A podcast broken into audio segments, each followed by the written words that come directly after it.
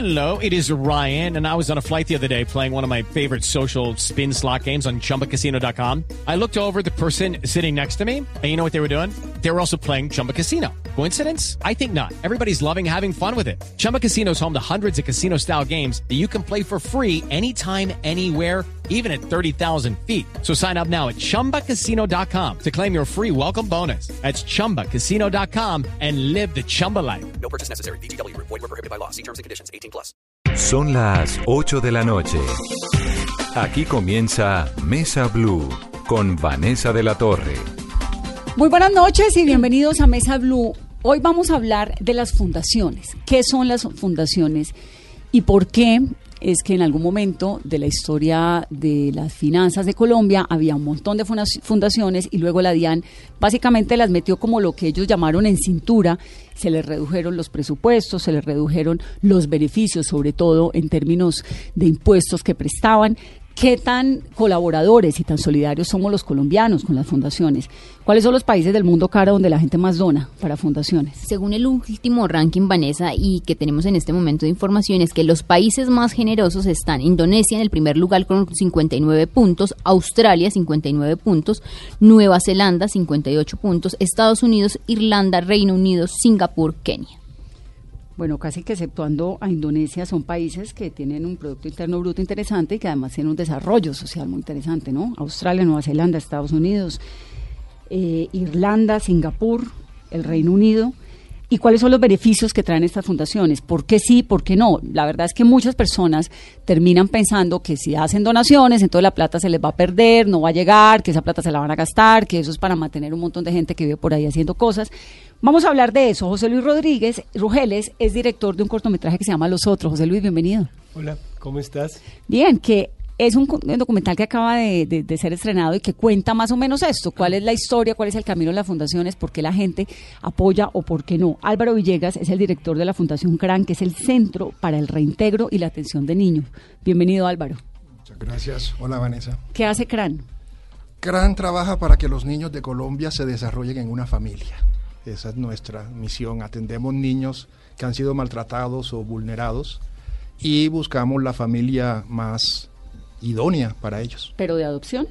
Eh, tenemos programa de adopción, tenemos programa de prevención y también tenemos restablecimiento de derechos, se llama formalmente ¿Y el mecanismo. ¿De qué regiones de Colombia? Eh, pueden llegar de todo el país, pero principalmente en la sede de Suba, pues son niños de Bogotá. ¿Son niños de... ¿Y dónde tienen sede ustedes? En Suba, en Casablanca, en la zona de Casablanca. ¿Ustedes de dónde se acento? De Montería. ¿Y en Córdoba tiene? En Córdoba no tenemos ningún programa, ni sede ni programa. ¿Por qué? Porque apenas estamos empezando una expansión nacional y hemos encontrado aliados en otros sectores prioritarios, en Putumayo, en Meta. Ya tienen allí ya tenemos eh, no programas, programas de prevención. ¿Cuántos niños en CRAN? 62 niños. ¿Y hace cuánto funciona? 41 años. 41 años. ¿Cuántos niños al año atienden? Aproximadamente 180. 180. La rotación. ¿De qué edades? De 0 a 7 años, pero cuando atendemos grupos de hermanos pueden llegar hasta 11, 12 años. Marta Suescun es la directora de la Fundación Libérate, que funciona desde hace 17 años, ¿no, Marta? Sí, hola Vanessa. ¿Qué hace Libérate? Libérate trabaja... Ya hemos estado. Sí, ya habíamos hablado.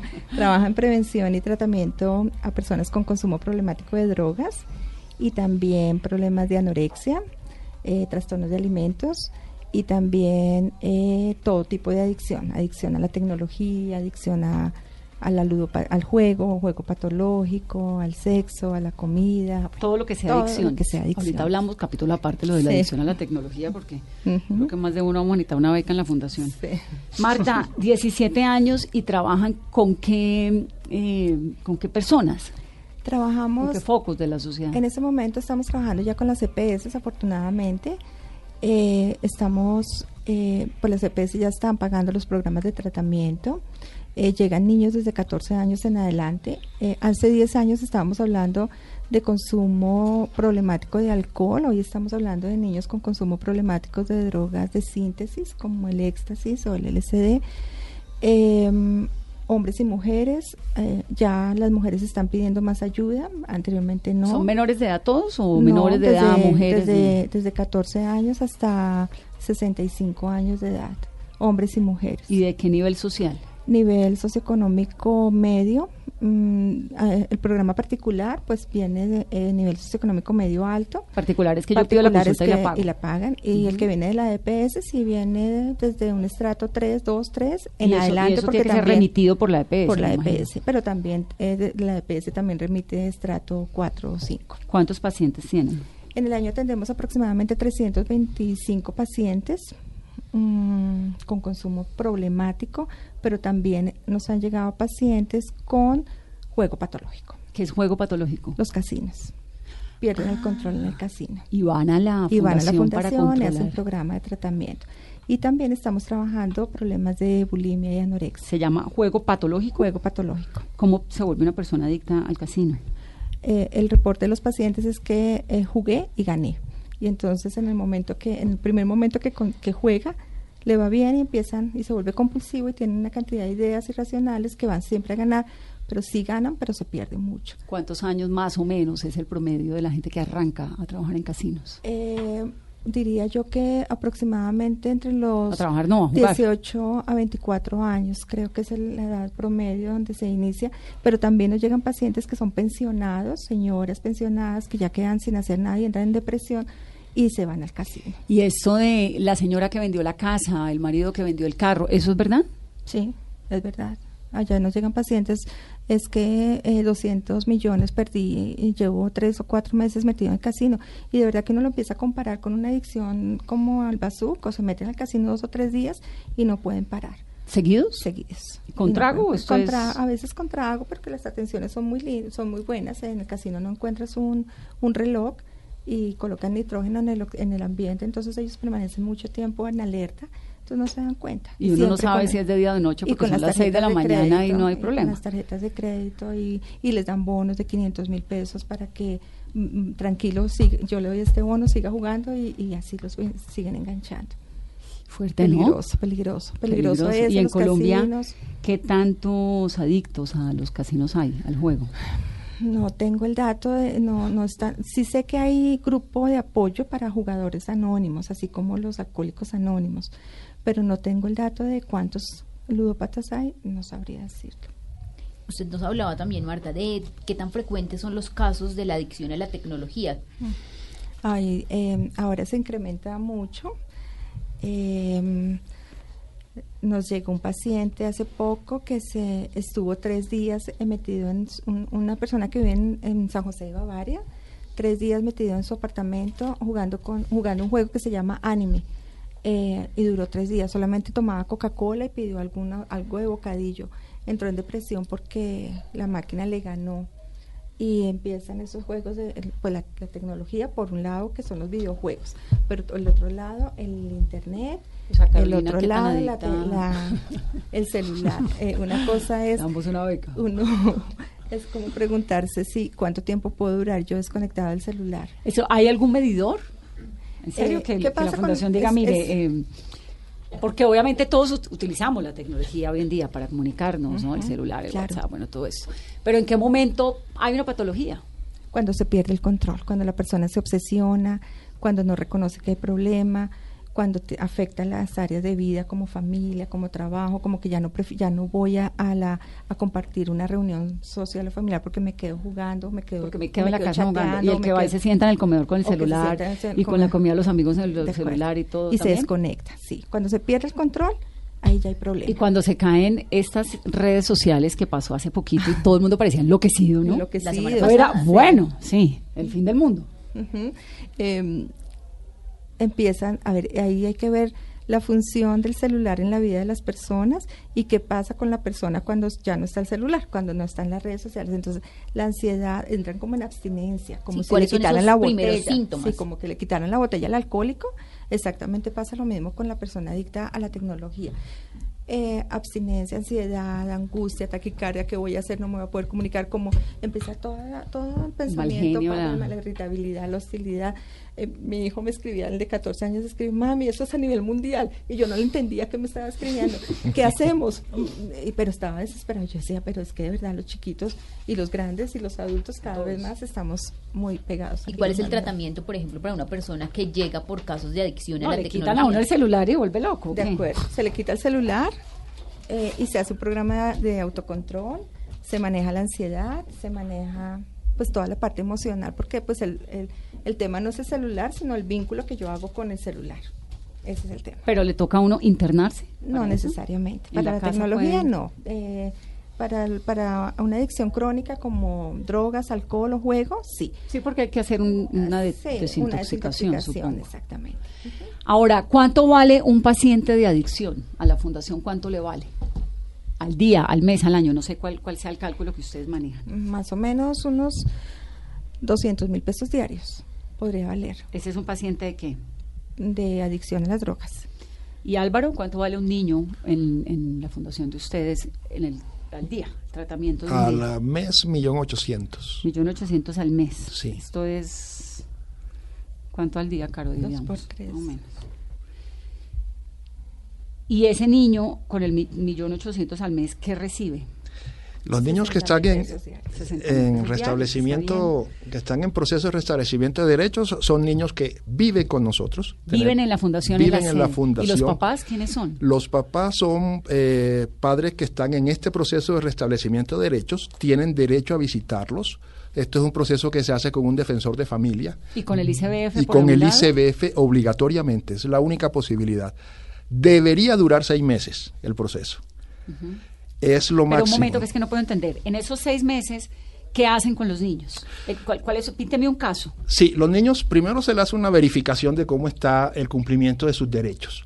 Los derechos del niño van desde el derecho a la identidad, de tener una identificación, hasta la salud, la vinculación a un colegio, eh, el tiempo libre, alimentación, pero sobre todo tener una familia. Entonces se ve en qué condiciones está la familia que lo vulneró, que lo violentó, que fue negligente, que abusó del niño y a la familia entra en un proceso de fortalecimiento. Si la familia cumple con unos requisitos que le va poniendo el defensor de familia, se reintegra al niño y regresa a su casa. Si no, pasa a un proceso de declaratoria de adoptabilidad. esa, esa, eh, continuidad del niño, de la fundación, donde pues indudablemente está muy bien tenido, a la casa, ¿hay algún seguimiento? Sí, hay un seguimiento, ¿Ustedes o el bienestar familiar. Bienestar familiar. Bienestar familiar hace un seguimiento. Y hay un sistema de información que tiene bienestar familiar donde uno puede ver si el niño reingresó al sistema, o bueno, idealmente se podría ver, no siempre es tan fácil rastrearlo porque se pueden mover las familias de regiones y se puede perder un poco el, el, el control. Entonces, un sistema es este, el de la recuperación y regreso al hogar. Y ese regreso Sí. al hogar supongo que tiene que venir con una cantidad de elementos de, de educación a la familia. Así ¿no? es, de así es. de- Así es. ¿Cuándo Vanessa está presente la familia? Claro. pero Hay si no- muchas situaciones en que no está presente la familia. Se intenta encontrar la familia extensa, se intenta encontrar los parientes y ver si se quieren vincular al proceso. Entonces el niño empieza a estar como sujeto a lo que van decidiendo un grupo de adultos.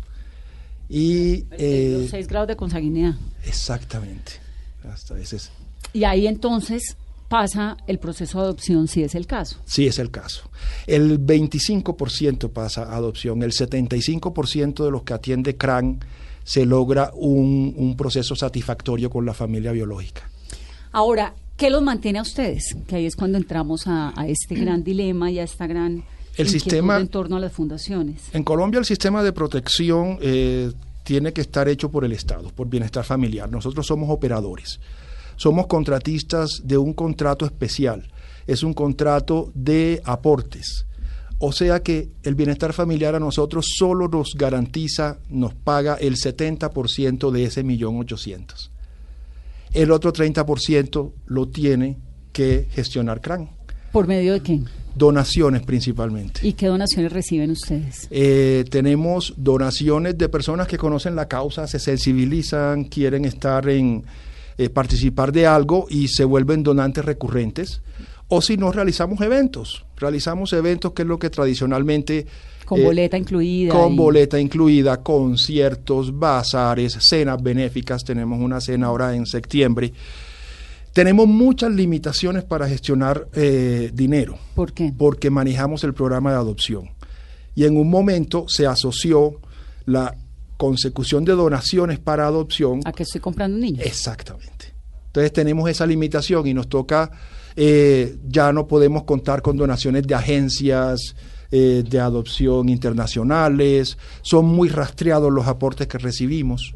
Tenemos muchas limitaciones, pero como estamos tan motivados con esto, pues siempre vamos colgados y consiguiendo. También tenemos otras organizaciones de segundo piso que nos ayudan mucho. Y por ejemplo, un donante cualquiera, yo, un civil Sí. cualquiera, que quisiera donar, ¿qué tiene que hacer y cuánto puede donar? ¿Hay un mínimo, hay un máximo? ¿Cómo, cómo funciona? ¿Una Eh, vez o toca entrar al No programa hay un mínimo, hay toda una, una- un panorama de opciones. Puede ser donante recurrente, entras a la- nuestra página web y ahí hay un vínculo donde puedes hacer un aporte mensual, se te puede descontar de la tarjeta de crédito. ¿Un aporte mensual de cuánto? Desde lo que quieras, desde 20 mil pesos te recibo hasta 2 millones de pesos, 20 millones de pesos. Tú de- decides si es recurrente o si es ocasional ¿Y también. tienes donantes suficientes? No, nunca son suficientes.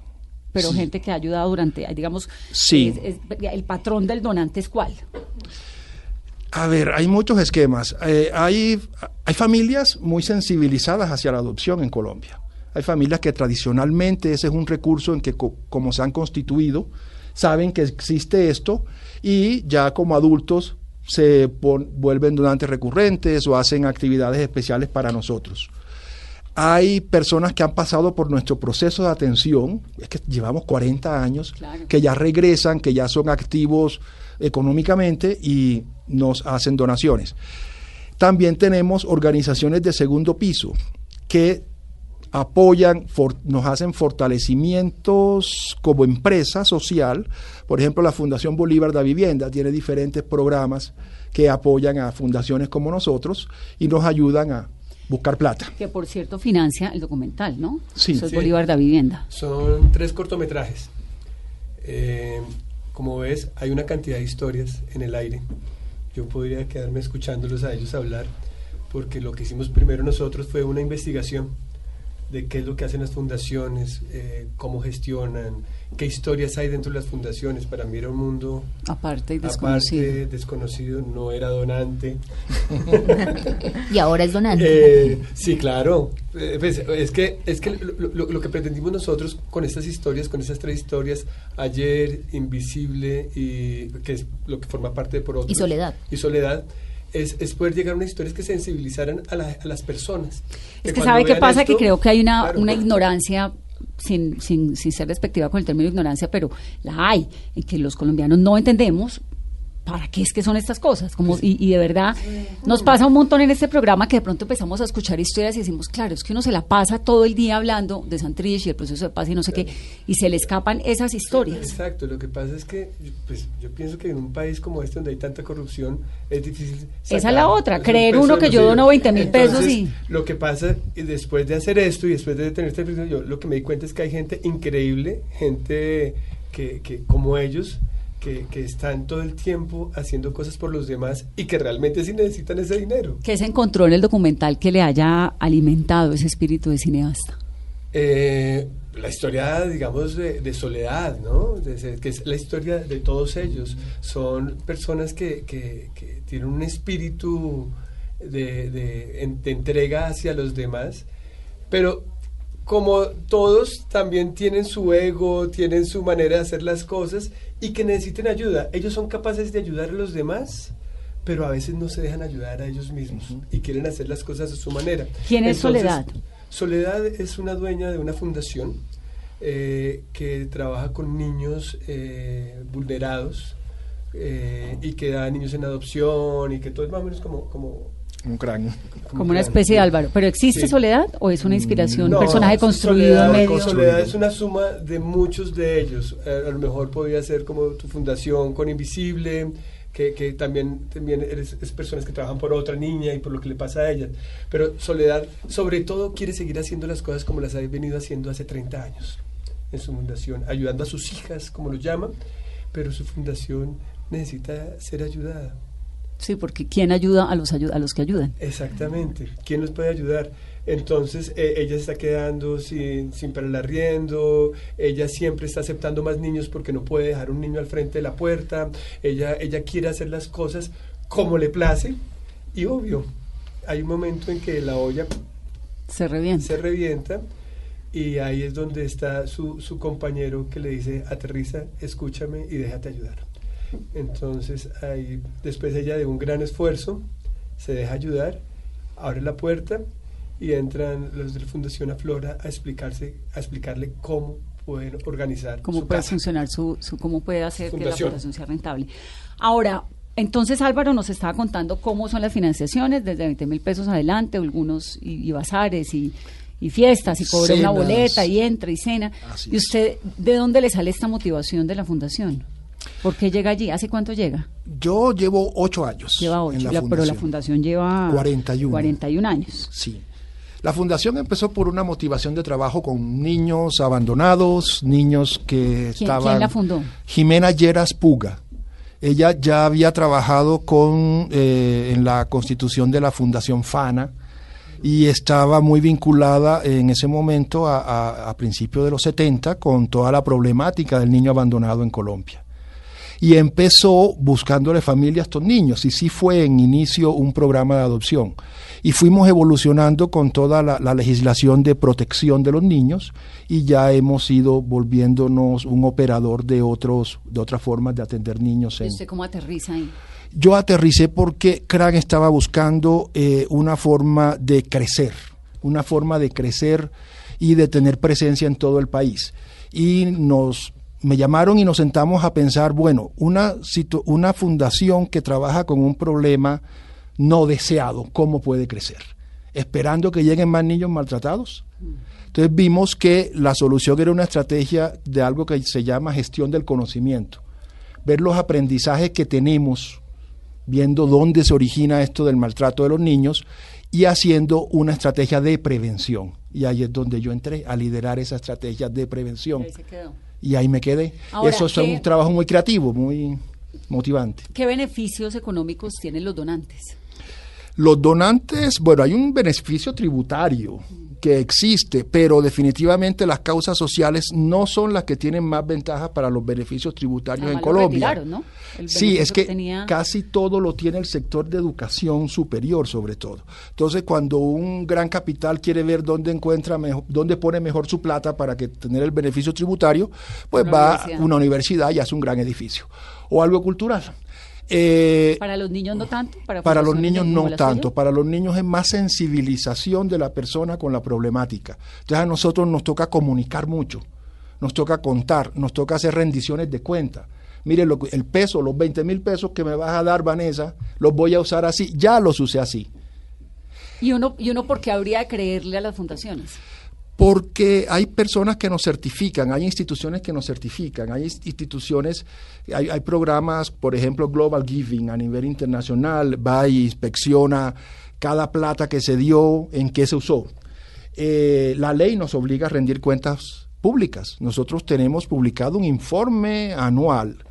Le preguntamos al donante qué quiere saber de- de nuestra actuación y lo hacemos de forma individual. Te llega un informe, los 100 mil pesos se usaron para esto. Yo también sabe ahí que creo, yo hago donaciones eh, a unos elefantes por allá en África, pero simplemente porque me parece divertido y bonito ver la foto del elefante cada vez en cuando y en- hago un par de, de apoyos a fundaciones en el Pacífico y es bonito porque le llega a uno la foto del niño, lo que hace, ¿no? Y siempre me quedo con la sensación de, bueno, y si se roban la plata, pues problema de ellos. Yo cumplo y obviamente le da a uno angustia, pero cumplo, digamos, mi tarea como individuo, la sociedad, es yo ayudo.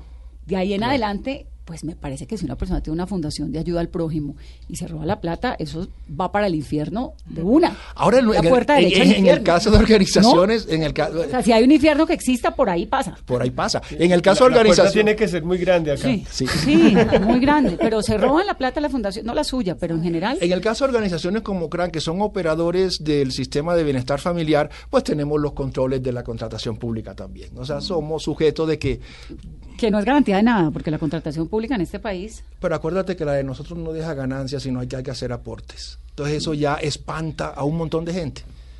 Porque si y solo... les toca al político que llega y se acerca y dice, venga, no, mire... no, porque no es interesante, acá no hay ganancia, acá el del, milo- del millón ochocientos solo te están girando el 70%. Claro. Y el otro 30 hay que irlo a conseguir.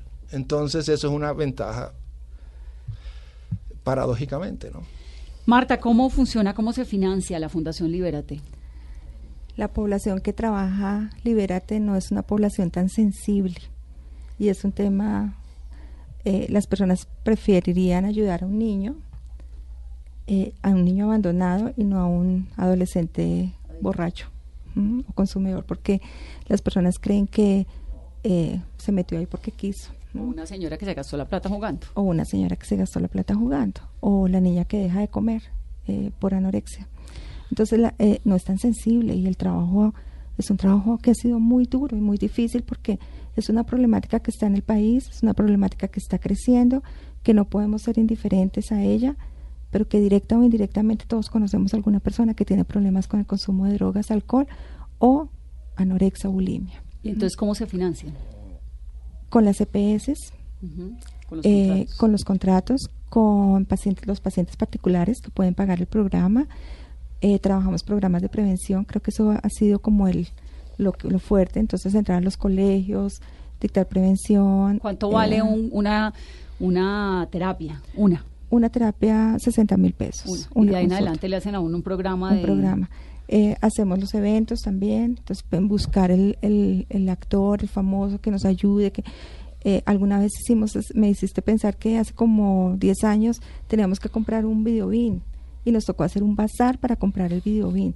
Uno de la junta directiva yo no puedo, decía, yo no puedo creer que en las empresas dañan los videobines, Y que no botan, uno. y que y, y nosotros desgastados prácticamente que un mes para poder comprar reunir los dos millones de pesos para comprar el videobin y así con las uñas con las uñas y pedaleando y Pero pedaleando. también falta un poco de información, porque diría, creería uno, no sé, estoy equivocado, ustedes sabrán más, que si eh, una fundación como Libera te dice, estamos necesitando un videobin, 35 vasos, eh, no es tan fácil. un televisor, ¿no? no ah, no es tan no no es tan fácil. Creo que ya la dinámica nos cambió desde hace algún tiempo cuando entramos a la Fundación Bolívar de Vivienda porque ya no nos ya no somos los que vamos a a pedir la ayuda como venga ayúdenos sino que ya nos estructuraron como es nuestra sombrilla grande que nos estructuró como una empresa social. Entonces nos dio una idea diferente un, un cambio un giro grandísimo que nos empezó a empoderar también a decir ustedes son una empresa social y tienen que comportarse como empresa social entonces eh, eh, para- hacemos nos enseñaron a, para hacer un proyecto cómo pedir la plata a quién dirigirnos ¿Y a quién le pide cómo plata? estructurar a las ONGs internacionales a las empresas cómo cómo vender un programa de prevención cómo eh, organizar una junta directiva entonces claro eso nos nos da, nos da un giro grandísimo y nos comportamos como empresa social Ahora, ¿qué tanto, qué tan donantes somos los colombianos? Eh, no está la somos. cultura de la donación, no hay tanta sensibilidad frente a la donación. ¿Por qué? Tiene que ver con lo que hablamos Creo ahorita hace un que momento. no, la gente no cree en las fundaciones, porque hay gente buena, y hay gente que Pues quiere hacerlo. dos.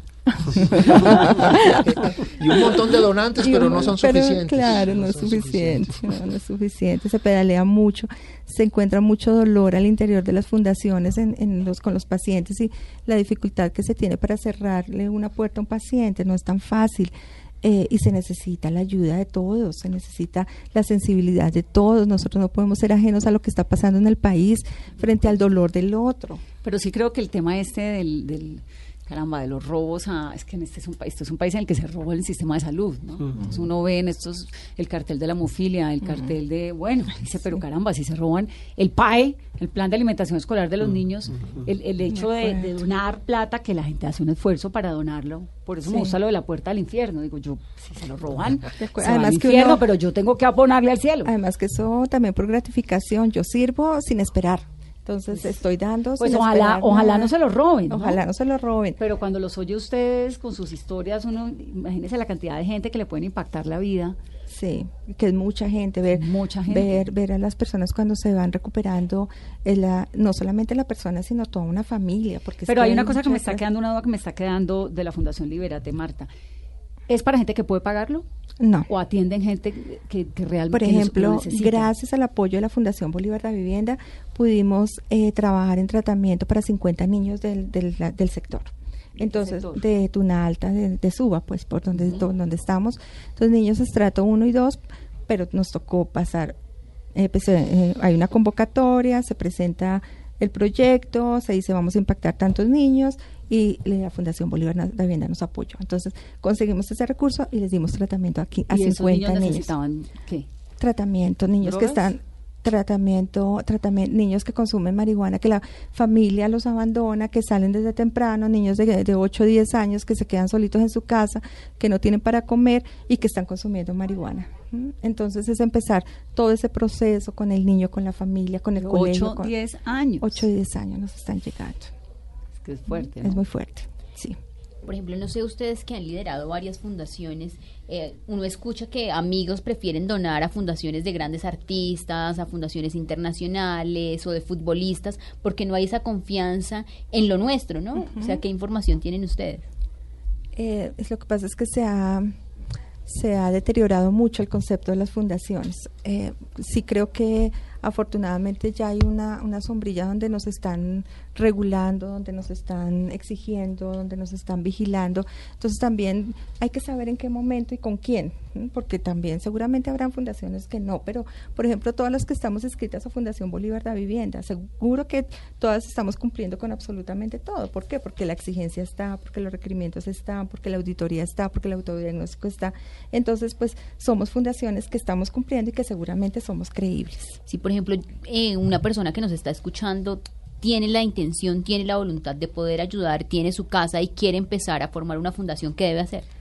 Puede acercarse a la Fundación Bolívar de Vivienda y les dan absolutamente Todas todas, las las, opciones. para arrancar. Y Hicieron además desde, desde cero, desde cómo constituir, a dónde ir, qué hacer, absolutamente la, la orientación es toda. hicieron una, una encuesta, pues como un estudio para ver cómo participan los colombianos.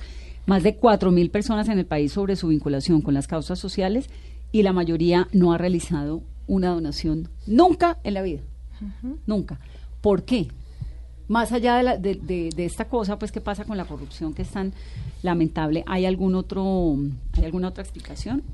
Mm, por miedo a que se pierda el dinero, porque por desconocimiento, porque es que las personas también creen que solamente se aporta a través del dinero, eh, porque también a, a las fundaciones se les puede aportar a través del conocimiento. Una persona que sea experta en comunicaciones puede ir y dono y qué necesitan. Esa es una manera de, de- creo yo también que es por falta de conocimiento. Un día de trabajo. Un día de trabajo, tiempo en el decir, exacto, venga, yo ayudo a pintar, ¿qué necesitan? Yo ayudo a pintar, no tengo plata, pero venga, ¿qué les ayudo? O hay personas que prefieren hacerlo a nivel individual, de ir y dejar el mercado en la iglesia. Entonces, eh, la gente ¿Qué no tan útiles son esos mercados? Porque uno sobre todo en diciembre oye, ¿no? Mucho, los mercados, y recoge mercado en los colegios, y recoge mercados en todo lado. ¿Qué tan útiles son? Para nosotros se volvió un problema el mercado recogido y el juguete recogido. Y, el medicamento. la Y ropa. la ropa. ¿Por qué? Eh, la ropa porque la ropa que usamos es muy específica y el contrato nos exige unas características especiales que no coincide con lo que a ti te está sobrando en tu casa. Entonces se vuelve dispendioso el proceso de clasificación y de verificación y termina siendo tan costoso como comprar la nueva.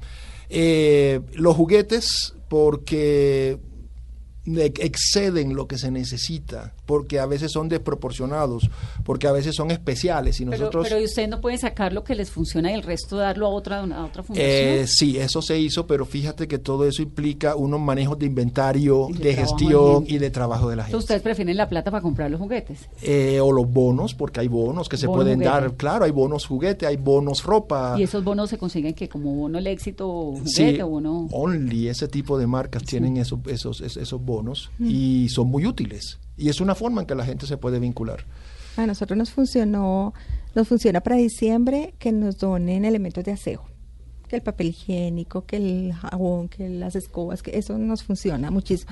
No nos funciona porque nos, nos ha pasado que las personas van y dicen, ay, miren, este medicamento que sobró, que, y, y nos entregaron una bolsa, una vez, alguna vez nos entregaron una bolsa de medicamentos y todos estaban vencidos. Ah, no, Entonces es el así. desgaste es muy grande porque también, también es como, Pero es también cuestión de convicción, es como también de sensibilidad, de, de no, de no, No yo no dono basura. lo que no me sirve, yo no, y también la Pero los es- juguetes de los niños, a mí es que me parece súper bonito lo de la donación de los juguetes porque, pues no sé, porque los niños empacan sus juguetes, llevan, los marcan, la edad cinco o seis niños y muchas veces terminan en las casas un montón de cosas, de, de- de alimentos, no, porque los alimentos finalmente pues se consumen, ¿no? Hay que hacer el mercado para la donación, pero tanta ropa, tantas cosas que regalan que quedan por ahí. Y que la- y que muchas veces eh, no no el desgaste también porque es que la fundación no contamos con tanto recurso humano. Entonces Claro, está el psicólogo para que venga a ver que entonces toca pedir a ver otra persona que de pronto alguna miembro de, la- de una familia venga en- usted nos puede apoyar es- la logística es muy grande. Entonces, ¿ustedes qué prefieren en la fundación? nosotros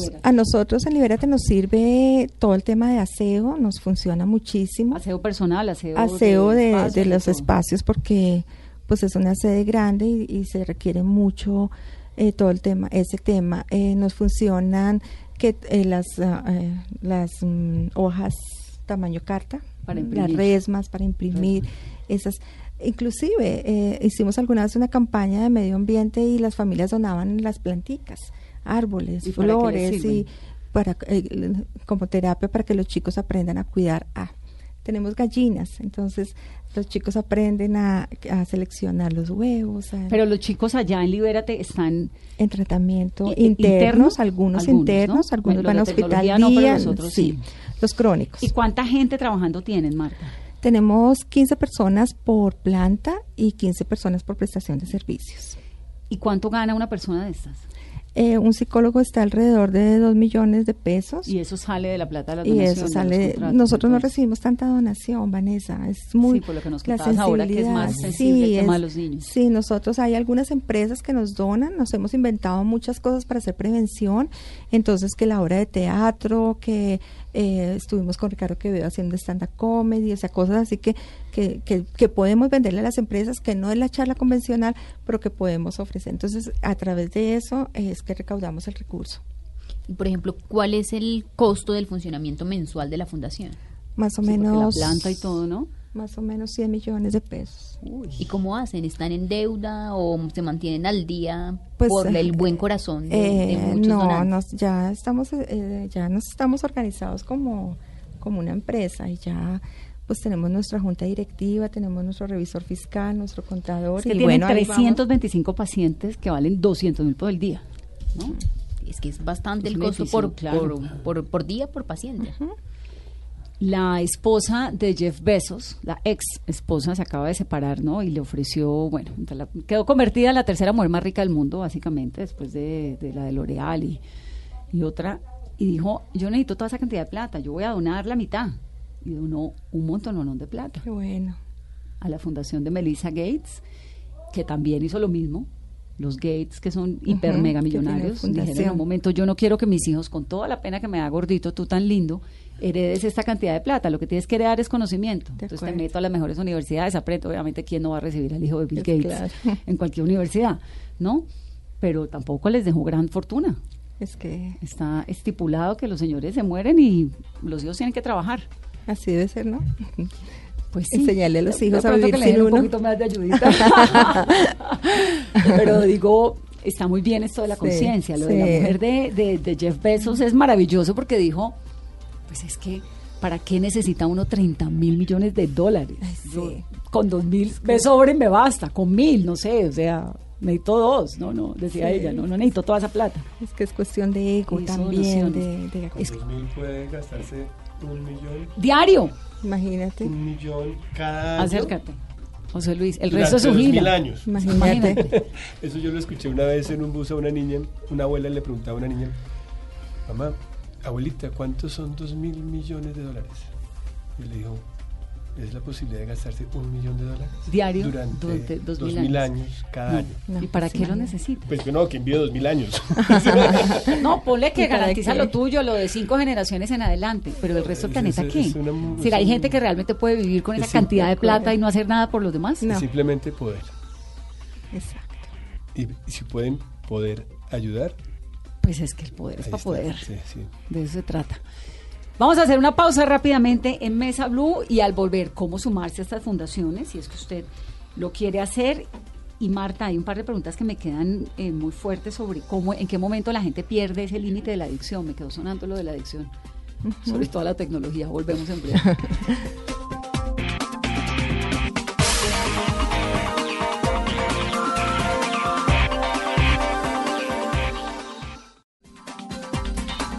Estamos hablando en Mesa Blue sobre los riesgos, sobre las posibilidades de apoyar a las fundaciones. Estamos con Álvaro Villegas, director de la Fundación CRAN, que es el Centro para el Reintegro y la Atención del Niño, que hace un trabajo esplendoroso por darle cuidado a los menores que lo necesitan. Con Marta Suescún de la Fundación Libérate. Un montón de preguntas, Marta, que te las voy a hacer enseguida.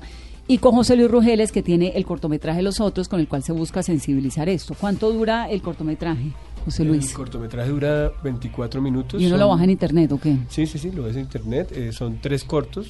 eh, cada uno dura aproximadamente 7, 7 minutos y pico. Y al final tiene su mensaje de qué. Claro, digamos, eh, te das cuenta de lo que hacen estas personas en las fundaciones, pero, pero también te da sensibilizar de, de que estas personas, digamos, con la Fundación Libérate, no son personas malas porque hayan bebido, tomado o porque dejen de comer, Son víctimas. son víctimas. Que los niños son víctimas. Exactamente. Entonces, digamos, vemos la historia de una niña que es una pianista, una pianista clásica que entra en anorexia, primero en bulimia, después anorexia, y a un punto donde ya no puede tocar más piano. Entonces los, los- los dedos, bueno, ese es un caso que le pasó a un amigo mío. ¿Es un caso de la vida real? Sí, sí, sí, es un caso que le pasó a un amigo y dejó de tocar a piano más o menos ocho meses, un año ¿Por qué? porque estaba demasiado flaco y El cuerpo entonces no le el cuerpo ya no le daba, estaba ya en el hospital, o sea, clínico. Y el mismo trabajo de la fundación hace que por amor a la música vuelva a comer y vuelva a entrar en el carril que debe ser. Entonces, la vida de ese proceso es la que me pareció muy interesante. Además, teníamos gente con problemas reales en la mesa eh, que estábamos trabajando, o sea que yo hice entrevistas a los actores que no eran actores, le hice entrevista a ¿Son los actores muchachos. naturales? Sí, son actores naturales. Entonces le hice la entrevista a los muchachos y los muchachos, o sea, la entrevista duraba horas, ya no podía parar. En- y, y, pues teníamos que hacerlo corto por, por- Porque por- es un corto. por- porque es un corto. Pero, pero las historias eran, eran muy fuertes. Y, esa, esa, esa necesidad que tienen los muchachos de, de figurar, de ser alguien en un grupo, entonces si son más flacos, entonces pues pueden estar dentro de ese grupo, dentro de esa sociedad, y están un poquito gordos, la sociedad los está rechazando, entonces viene todo ese problema también pegado, que son las redes, que son pues la sociedad que estamos viviendo, con unos parámetros muy altos para poder figurar. Entonces digamos que está esa. Hay otra historia que es ayer, que es una fundación que le enseña a leer y a escribir a personas de la tercera edad. Entonces, pues es una historia muy bella porque acá pues también tenemos olvidados a las personas de No, la pero tercera ese edad. sí es el, el- el- el grupo social más Sí, olvidado. más Más olvidados olvidado. y, y- y- y tú ves en cualquier tribu indígena, en Europa, en cualquier parte, son los maestros, son los que son los profesores de universidades. Entonces, La acá nosotros... sabiduría, la experiencia. Totalmente. Mm. Entonces, nosotros lo que dijimos es, eh, no, no, se, eh, eh, no se trata de que solo aprendan a leer y escribir, sino a contar sus historias. Entonces, en eso consiste es- ese corto. Entonces, pues, eh, son pues tres cortos bien entrañables Son con ayer, diferentes... soledad invisible. Exacto, con tres puntos de vista diferentes. Uno desde el punto de vista de la directora, otro desde el punto de vista de un profesor que está enseñando a los alumnos y otro de una persona que es el paciente que tiene el problema. Entonces, con esas tres historias, de las mil que teníamos, que fue el problema escoger, eh, creo que arranca un proceso donde yo creo que más adelante eh, podemos hacer unas convocatorias y que las historias sean de las mismas gentes y después vemos cómo hacemos la producción de esto. Creo y, que hacer- y a eh, seguir haciendo. Claro, yo creo que, bonito. que, eh, que- que- que la idea de seguir sensibilizando eh, lo que quiere la Fundación Bolívar de Vivienda, de que la gente pueda entender cómo es que está viviendo estas personas y cómo estas personas tienen un trabajo terrible y dificilísimo para conseguir recursos eh, y, y que pues es que no son mucha plata, si somos muchas personas, ponemos de a poquito, pues todas estas, estas fundaciones pueden seguir adelante de Sí, una manera en más Estados Unidos fácil. había en algún momento una fundación que decía un dólar, un No dólar mucho. por persona. Y si hay un millón de donantes, No Ese- mucho, pero de eh, mucho. Eso lo hizo Batman en el primer Batman, ¿no? Sí. Es Lex ¿Sí? Luthor. ¿será que lo saqué de Batman? Puede ser, ya no sé. es posible. Sí, to- todo lo que sobraba de los bancos, lo que la gente no reclamaba, las moneditas de más, él las coge y las, y las diligencia hacia él. Y ¡guau! Ah, bueno, pues, puede ser. no, esto era un proyecto de, sí, un dólar por, por persona por mes para ayudar a un montón de fundaciones y había, es que la- la- hay países en el mundo donde realmente el, el sentido de la fundación, por lo que sea, o por los beneficios tributarios que me decías que no son tantos, ¿no? No son tantos. Que no son No tantos. son tantos. No para, no para niños, pero más para educación Para superior, educación, para sí. universidades y todo eso. Sí, para educación. Pero bueno, eh, Marta, antes de que se nos acabe el tiempo, ¿cómo se previene? ¿Cómo se previene todo esto? ¿Cómo se previenen las adicciones? ¿Cómo, cómo construye uno niños hoy en día que sean adolescentes sólidos, capaces de decir no y adultos pues con unos niveles de responsabilidad que la sociedad necesita? Mm, Bueno, con, son muchos factores que influyen para que se desencadene la enfermedad de la adicción. Y para Cualquier adicción. Cualquier adicción. ¿Mm? Eh, y dentro de esos factores hay que hacer prevención a través de familia. Entonces, un buen ejemplo, no le podemos pedir a un chico que no esté, que no tome, que no consuma marihuana si el papá está tomando permanentemente, o que no esté eh, en el celular todo el tiempo si la mamá está permanentemente. Entonces, a través del ejemplo, a través del amor, pero que sea un amor responsable, un amor con límites, un amor con exigencia, un amor con respeto. Eh, nos llegan muchos pacientes, a diferencia del imaginario que la gente tiene, es que es que son pacientes que no tienen recursos, no, también son los pacientes que tienen muchos recursos y las familias se desbordan dando y los chinos no aprenden a, a colocar un límite. Entonces, eh, por vacíos emocionales, entonces hay que, eh, hay que trabajar mucho en la parte del afecto, de, en la función de la mamá, del apapache, del, de estar Muy ahí. importante eso de la mamá Muy importante, papá, muy ¿no? De importante. a los niños leyéndoles. Sí.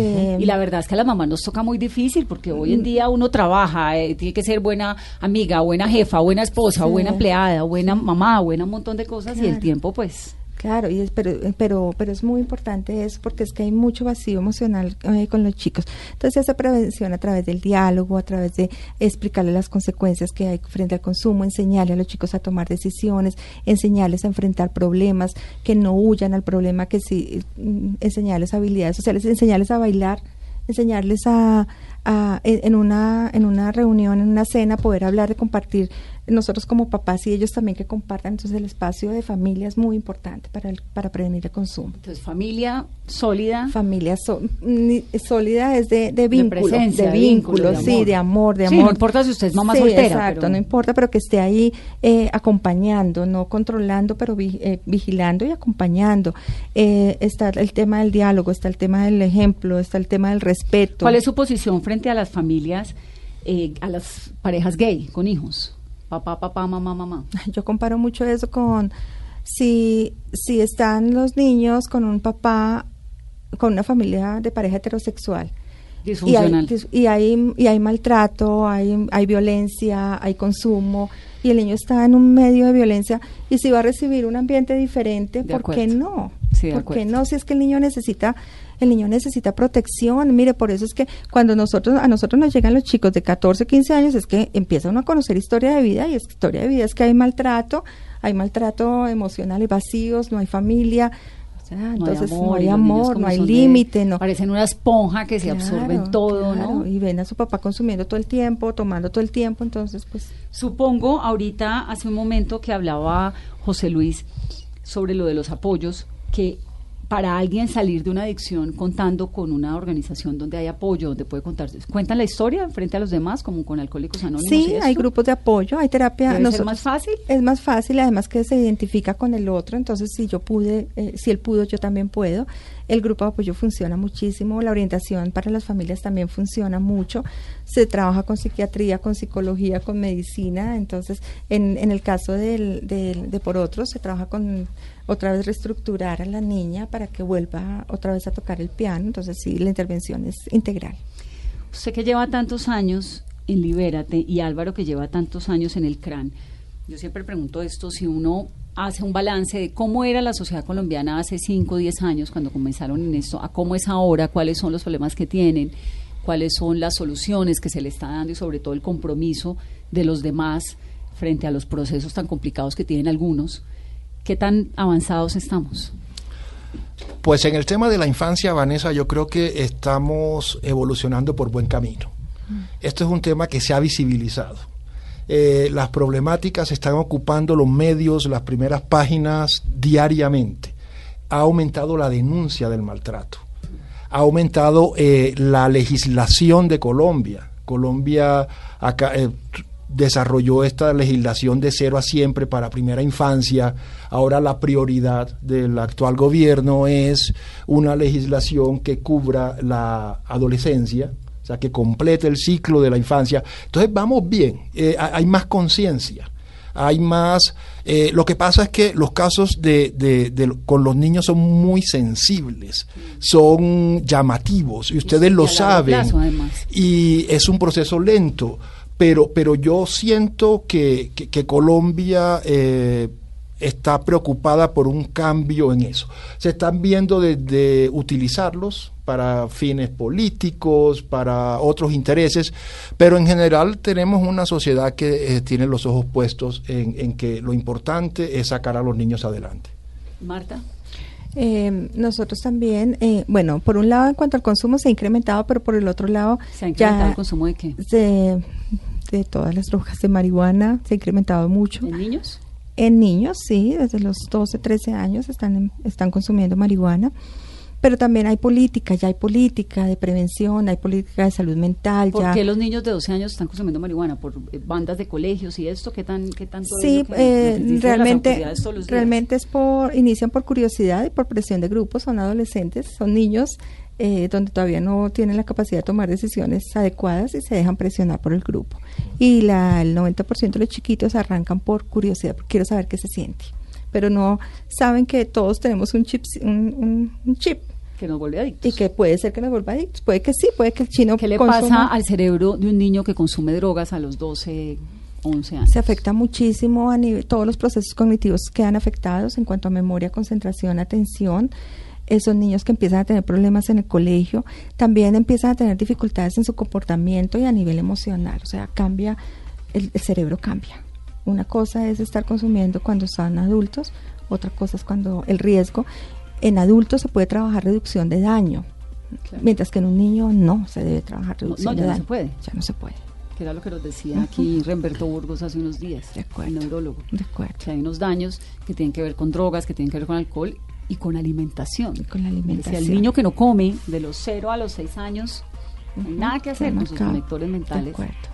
En Y son los niños que empiezan a tener dificultades en su colegio de aprendizaje, entonces es el niño hiperactivo y entonces te- terminan los docentes sacando porque es que no lo aguantan y, y termina consumiendo porque tiene conducta oposicionista, Y termina en consumo de drogas. Y por ejemplo, esos casos de niños y jóvenes con esquizofrenia, ¿reciben ustedes? Sí, pues ahora nos ha tocado, nos ha avanzado mucho ese tema y nos ha tocado eh, los chiquitos eh, que llegan con trastorno dual, con patología dual, esquizofrenia por consumo de marihuana. Entonces también es que empezar a, los niños no le están viendo el problema al consumo de la, de la marihuana y nos están llegando muchos casos con esquizofrenia o con patología dual por consumo de marihuana. Vinculado. Vinculado. De niños que arrancan jovencitos. Que arranca joven.